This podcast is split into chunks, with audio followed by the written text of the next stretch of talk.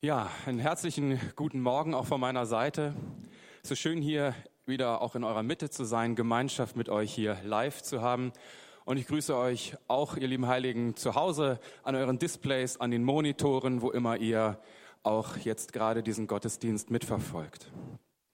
Vielen Dank, Dirk, für deine Einleitung gerade. Ja, finde ich sehr bewegend, weil ich auch merke, wie Gott ganz besonders auch wieder mal in den letzten Wochen mein Leben umpflügt.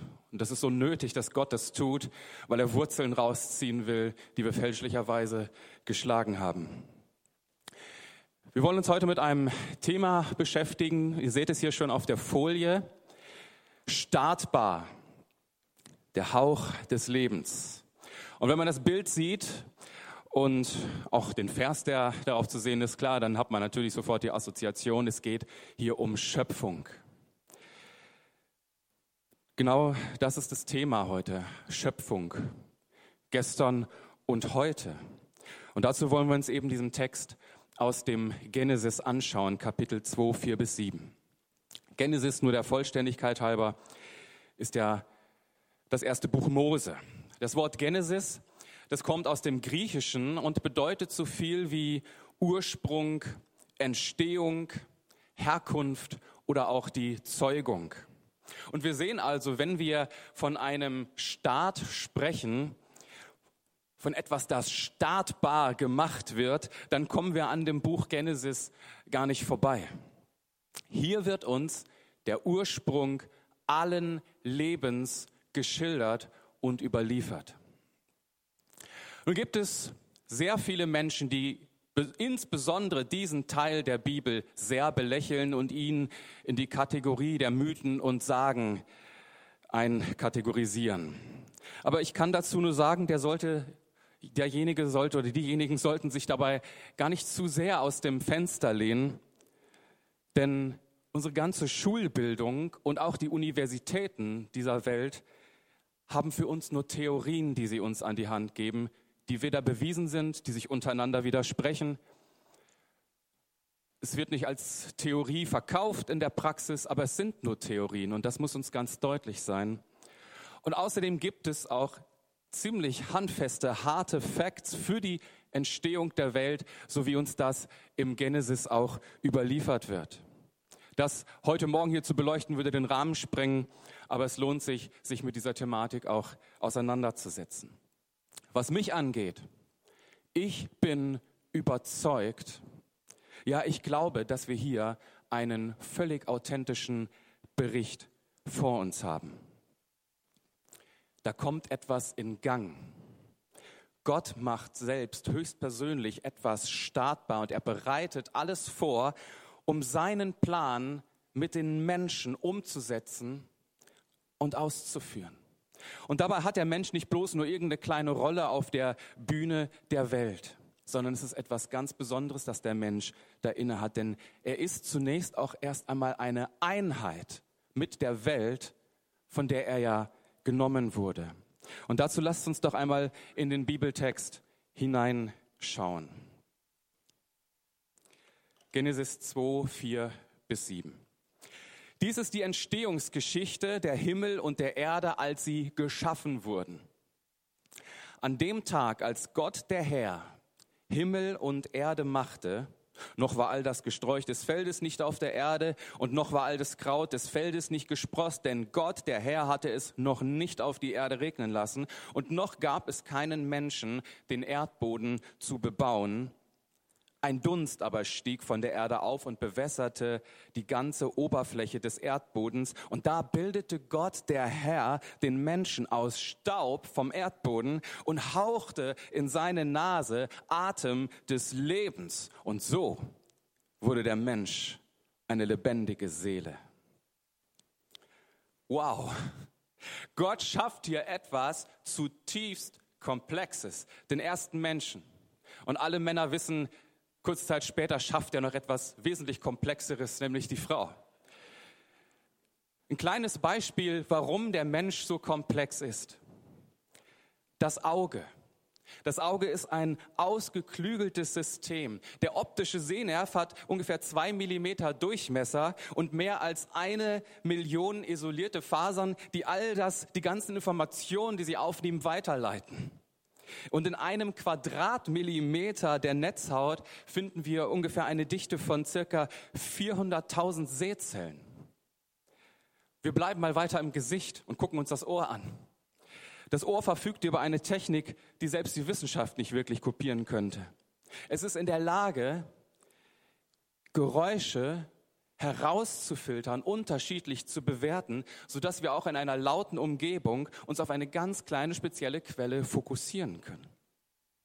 Und der Körper hat noch so viel mehr zu bieten. Ja, er hat exakt eingestellte Filtersysteme, hervorragende Pumpvorrichtungen, vielschichtige Sensoren und auch eine geniale Schaltzentrale. Der USB-Anschluss war erst später vorgesehen. Und darüber hinaus haben wir noch die Fähigkeit, komplexe seelische, geistige Eigenschaften, Emotionen und Empfindungen auszudrücken. Also sehr komplex, dieses Wesen, das Gott dort schuf. Im hebräischen Urtext lesen wir von Adam, und Adam kommt auch halt eben aus dem Hebräischen, bedeutet so viel wie Mensch oder Menschheit. Und genommen wurde dieser Adam von der Adama und das ist der Erdboden, die Welt. Das heißt, dieser erste Mensch wurde von dem genommen, das Gott geschaffen hatte. Und ich stelle mir vor, da war zunächst eine Distanz zwischen dem Schöpfer und dann diesem kleinen Wesen genommen von der Welt. Aber Gott hatte etwas ganz Besonderes angekündigt. Das lesen wir auch im ersten Kapitel des Genesis. Da sagt er nämlich, Gott sprach, lasst uns Menschen machen, ein Bild, das uns gleich sei. Hier geschieht ein zweiter Schöpfungsakt im Schöpfungsakt des Menschen der sehr bedeutend ist und den Menschen dann erst von allem anderen, was Gott schuf, abhebt. Wir lesen das hier in dem Text. Und Gott hauchte in seine Nase Atem des Lebens. Und so wurde der Mensch eine lebende Seele. Damit war das Schöpfungswerk abgeschlossen. Der Mensch war ein Bild Gottes geworden, ein Abbild Gottes. Wenn wir uns das vergegenwärtigen, was das bedeutet, dass der Mensch als ein Abbild, ein Bild Gottes geschaffen wurde, wie sehr prägt das unseren Alltag, wenn wir Menschen begegnen? Wie sehr prägt das unseren Umgang miteinander oder auch wie wir über andere Menschen reden? Denn ihr Lieben, wir stehen vor sehr, sehr vielfältigen Problemen in dieser Welt, auch in dieser Gesellschaft. Und alle Bemühungen hier und jetzt eine Gesellschaft und ein Miteinander des Friedens zu schaffen, verliert sich immer wieder in Konflikten, in Hass, in Krieg, in Gewalt, in einem Zerriss, in Spaltungen. Alles, was der Mensch anstellt, das bringt irgendwie auch gewisse Schattenseiten mit sich. Woran liegt das, dass all die Friedensbewegungen, die Gutmenschengesellschaft, sie es nicht schaffen, eine Gesellschaft des echten Friedens zu, zu, zu produzieren? Ich denke, das liegt an dem Fluch der gefallenen Schöpfung. Das lesen wir auch in Genesis Kapitel 3, 15 bis 19. Da steht, und ich werde, das sagt Gott nach dem Sündenfall, ich werde Feindschaft setzen zwischen dir, also der Schlange, dem Satan, und der Frau, zwischen deinem Samen und ihrem Samen.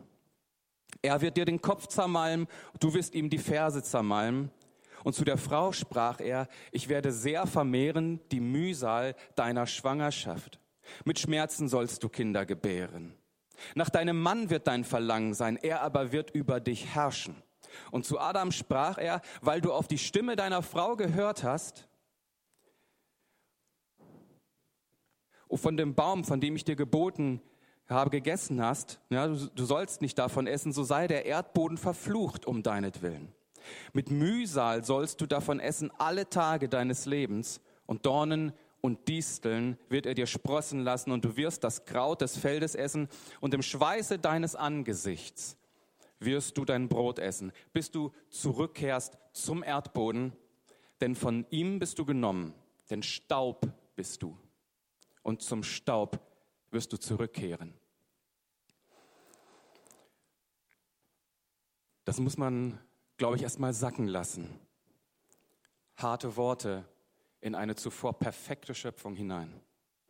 Und hier finden wir aber, in diesem Text finden wir die Prinzipien, die bis heute in dieser gefallenen Welt, in der wir leben, gelten, die auch das Leben bis in unsere heutige Tage erschweren. Ganz kurz wollen wir das mal beleuchten. Da haben wir, da finden wir diesen Ausdruck des Fluches der gefallenen Schöpfung, Feindschaft zwischen der Schlange und dem Menschen, zwischen dem Satan und dem Menschen, ein Kampf, der immer noch tobt. Und wie viele Menschen sind von den Lügen des Feindes auch heute noch erfüllt und verwirrt. Schmerzen beim Gebären war vorher nicht so angelegt. Und ich möchte es vielleicht auch noch ein wenig weiter definieren, dass viele neue Dinge, mit denen wir schwanger gehen, viele Ideen, Ansichten, Überzeugungen, müssen durch Schmerzen hindurch geboren werden, bis hin, dass das ganze Weltgeschehen durch Wehen erschüttert wird, wie wir das letztlich auch diese Tage erleben, weil am Ende das Reich Gottes geboren werden wird. Ein Prinzip, das Gott anwendet auf viele Dinge.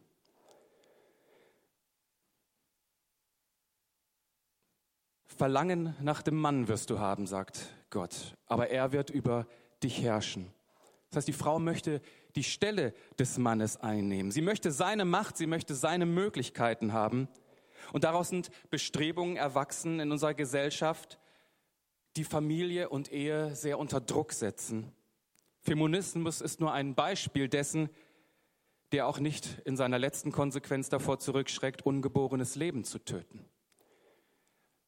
All diese Bestrebungen sind letztlich auch wieder daraus erwachsen, dass der Mann seine Rolle als Mann nicht mehr wahrgenommen hat, sondern die Frau über viele Jahrtausende und Jahrhunderte unterdrückt hat. Selbst in unserer Gesellschaft ist das noch nicht lange her und wir finden es auch noch in vielen anderen Ländern um uns herum. Vorher war die Frau nicht unterdrückt. Mann und Frau standen auf einer Stufe miteinander vor dem Angesicht Gottes. Sie hatten eine gemeinsame Zukunft. Aber in dieser Welt herrschen, in dieser gefallenen Schöpfung herrschen Kräfte und Frauen werden ausgebeutet. Sie werden zwangsprostituiert, sie werden für die Pornoindustrie benutzt. Und wir bekommen in unserer Gesellschaft von diesen Schattenseiten viel zu wenig mit, weil sie unter einem Deckmantel gehalten werden. Aber sie sind Folge der gefallenen Schöpfung. Und hier ist Gemeinde Gottes gefragt einen Kontrapunkt zu setzen und mit Gottes Maßstäben wieder hinein in diese Gesellschaft hineinzuwirken. Und der Erdboden ist verflucht, sagt Gott. Im Schweiße deines Angesichts wirst du darauf arbeiten. Auch ein Prinzip, das bis heute seine Gültigkeit hat in dieser Welt. Alles, was der Mensch schafft und entwickelt, bringt auch Nachteile mit sich. Wissenschaftliche Meilensteine haben ihre Kehrseite.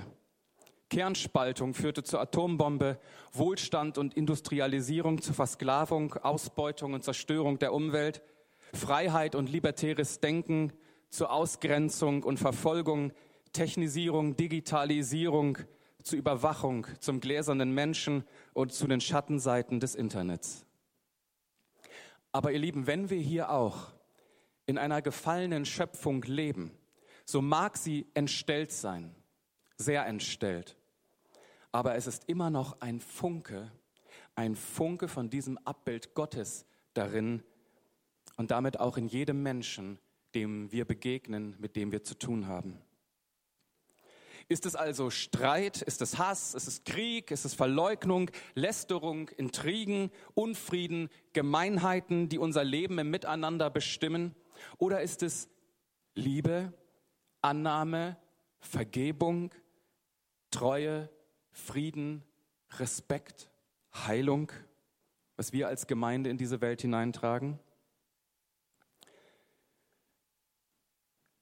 In der Vorbereitung zu dieser Predigt erinnerte ich mich dann an die zehn Gebote. insbesondere an das zweite Gebot, wo Gott spricht, du sollst dir kein Götterbild machen.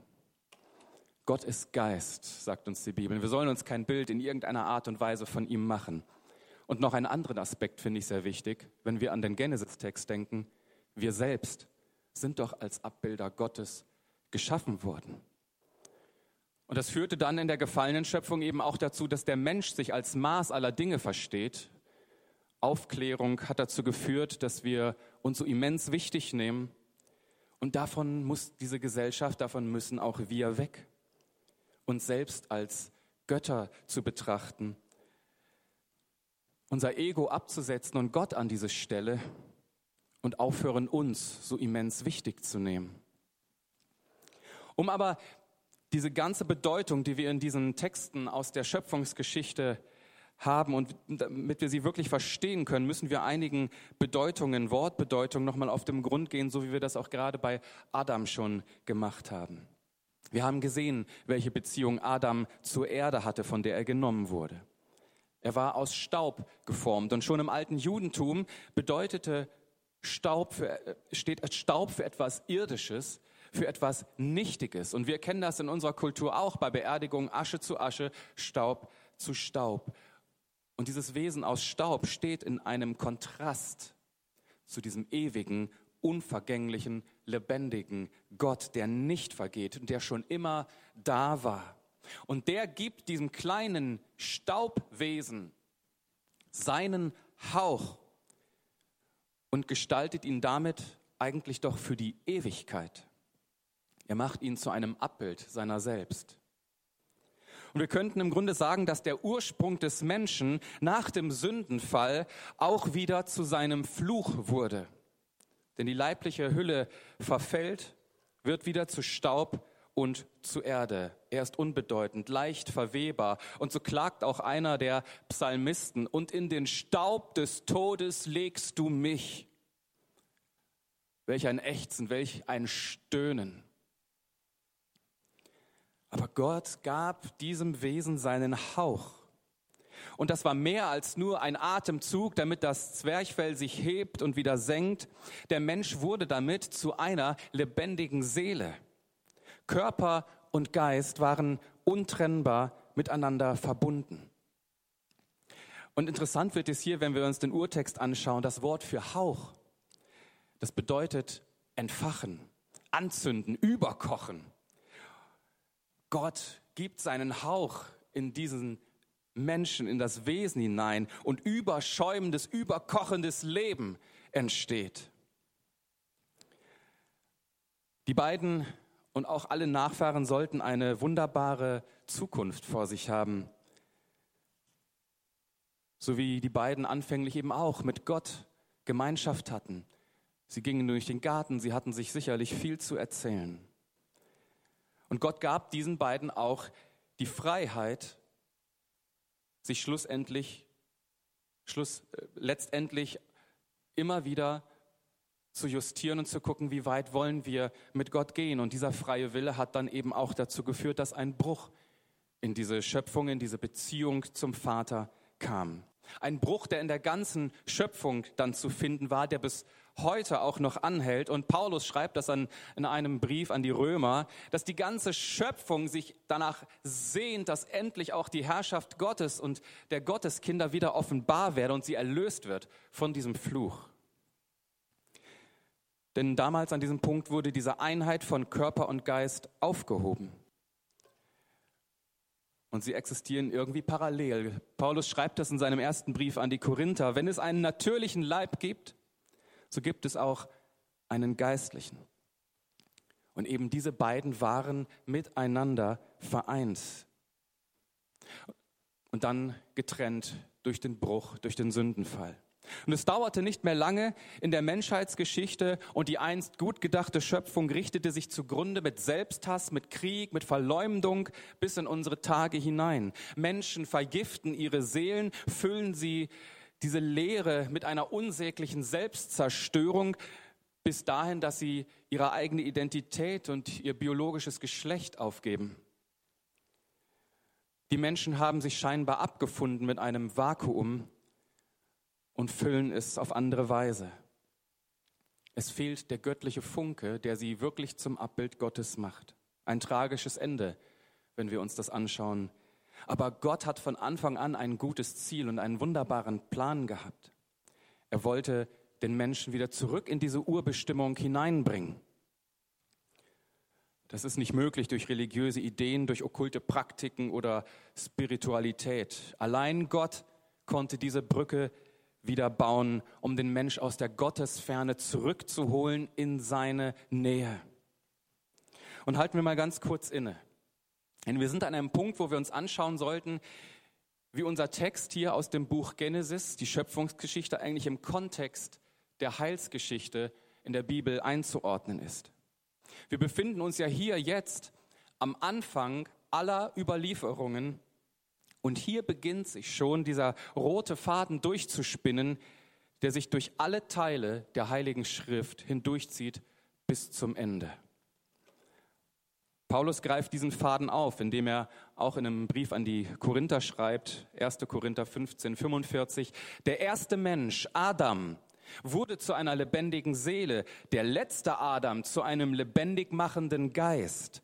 Aber das Geistliche ist nicht zuerst, sondern das Natürliche, danach das Geistliche. Der erste Mensch ist von der Erde, irdisch. Der zweite Mensch vom Himmel.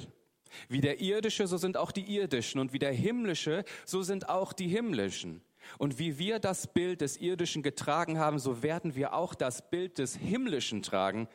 Dies aber sage ich, Brüder, dass Fleisch und Blut Gottes Reich nicht erben können, auch die Vergänglichkeit nicht, die Unvergänglichkeit erbt.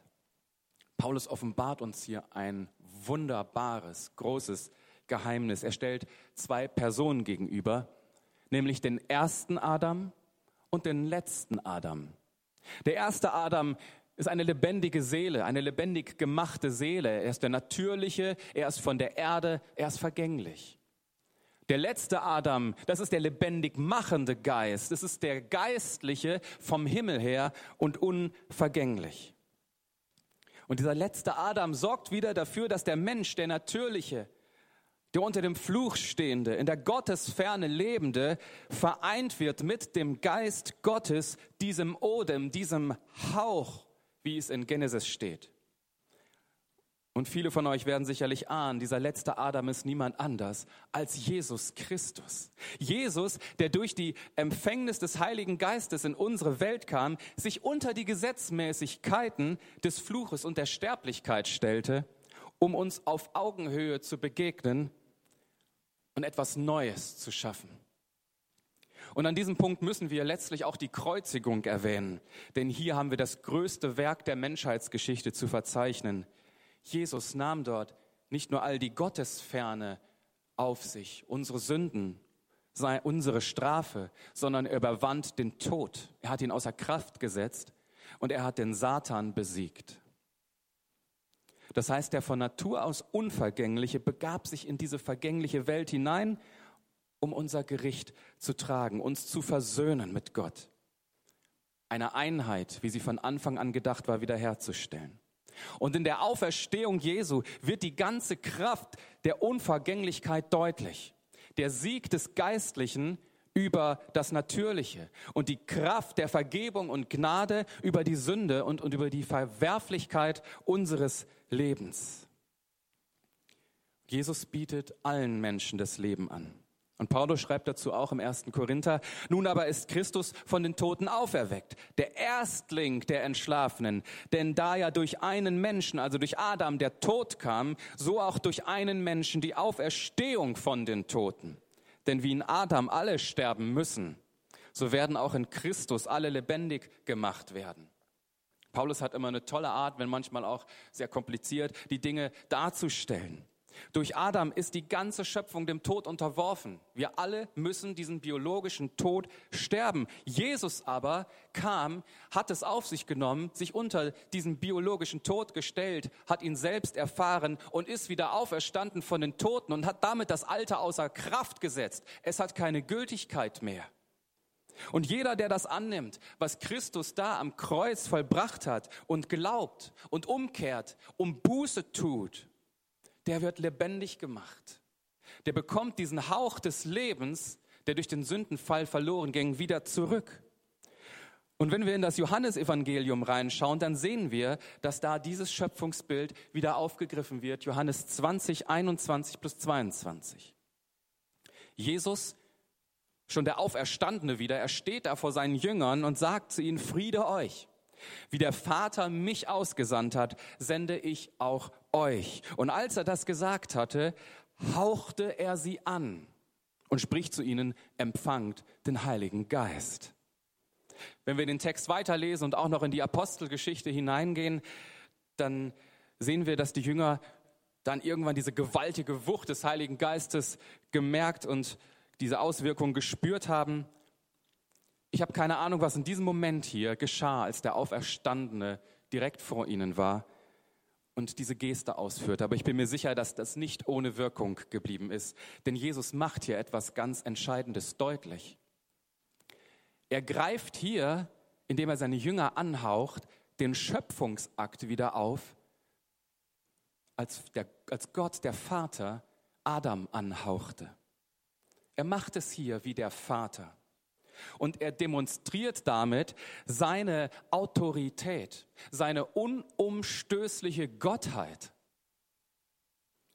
Und ich denke, die Jünger, die sich im Alten Testament sehr gut auskannten, da die Weitergabe und das Erlernen der alten Schriften in Judentum Tradition hat, die konnten das sehr gut identifizieren, was Jesus da ausführte. Davon bin ich überzeugt. Und dann spricht er dieses neue Leben, diese Heilung, diese Berufung über sie aus und besiegelt das mit diesem göttlichen Akt des Anhauchens. Aber was bedeutet das nun alles für uns? Was hat der Bericht des Alten Testamentes mit uns zu tun? Nun, wir haben ja gesehen, dass auch die ältesten aufgezeichneten Berichte Auswirkungen bis in unsere Zeit und auch noch darüber hinaus haben. Und die Folgen des Sündenfalls sind absehbar bis heute und wir spüren sie. Und Beispiele dafür haben wir uns stichpunktartig zwar nur, aber wir haben sie uns angeschaut.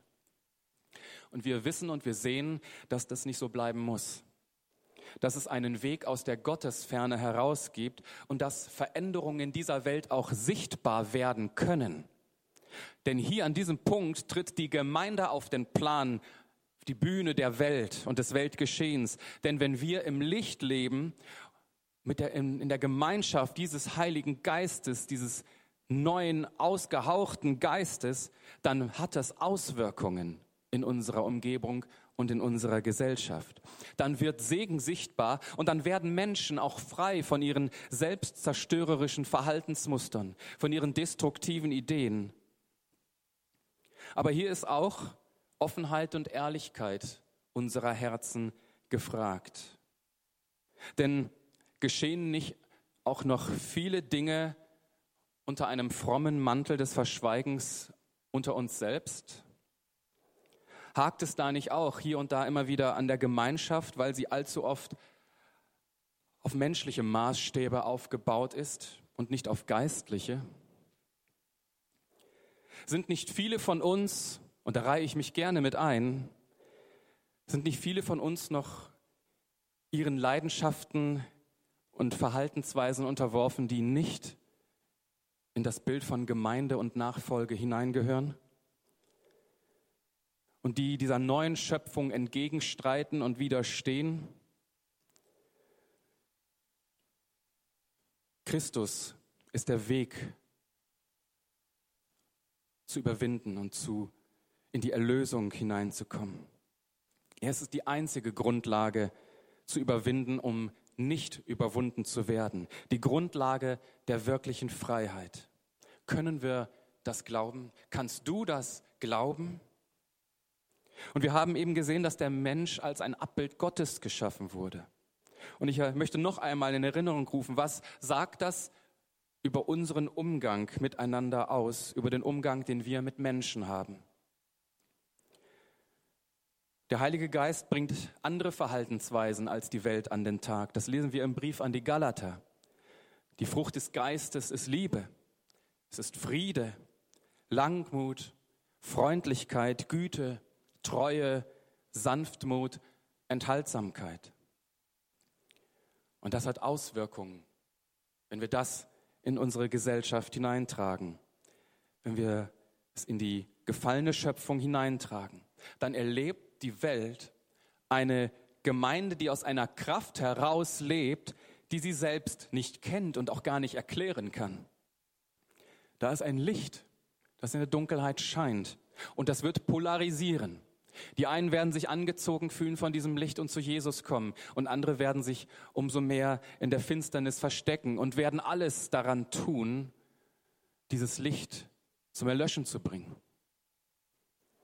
haben wir den Drang, das, was wir da eigentlich empfangen haben mit der Bekehrung, denn da hört es ja nicht auf. Wir stecken in diesem Prozess der Heiligung. Haben wir den Drang, das weiter auch in uns persönlich zuzulassen, Gott an uns arbeiten zu lassen, bereit sein, uns verändern zu lassen? Haben wir den Drang, das, was wir bekommen haben, auch weiterzugehen, die Bestimmung in diesen Menschen um uns herum zu sehen, dass auch sie eigentlich als Abbild Gottes ihre Bestimmung und Berufung haben? Denken wir nochmal an den Vers aus dem Johannesevangelium. Ja, wie der Vater mich ausgesandt hat, sende ich auch euch. Wir haben als Gemeinde Gottes und als Nachfolger den Auftrag, den Heiligen Geist in die Welt hinauszutragen und Menschen in diese Bestimmung, in die Heilung, in die Berufung hineinzuführen. Der Vater hat den Sohn gesandt und der Sohn sendet uns. Lassen wir uns vom Geist leiten und nach seiner Führung rufen wir damit er uns gebrauchen kann. Und das ist nicht der Job für ein paar Missionare und Evangelisten. Das ist unter der Berücksichtigung aller Mittel, die jeder von uns bekommen hat, eine ganz persönliche Sendung hinaus. Denn durch dich will der Heilige Geist in diese Gesellschaft, in dein Umfeld hineinwirken. Jetzt haben wir einen Bogen geschlagen, einen Riesenbogen von dem einen Staat des Lebens hin zu einem anderen Start des Lebens. Und es wäre eigentlich noch so wahnsinnig viel zu sagen. Aber wir wollen den Sack zubinden, denn wir sehen hier, Altes und Neues Testament sind unzertrennlich, sie gehören zusammen und sie weisen uns den, Heilplan, den Heilsplan Gottes, der sich in Jesus Christus endgültig erfüllte. Gott, der Vater, hat das Leben geschaffen, der Mensch hat es zerstört, aber Jesus hat alles wieder neu gemacht. Und Jesus gibt uns, gibt dir die Möglichkeit, heil und neu zu werden. Und ich schließe mit den Worten, noch einmal mit den Worten des Paulus, 2. Korinther 5, 17. Daher, wenn jemand in Christus ist, so ist er eine neue Schöpfung. Das Alte ist vergangen. Seht, Neues ist geworden. Gott mit euch.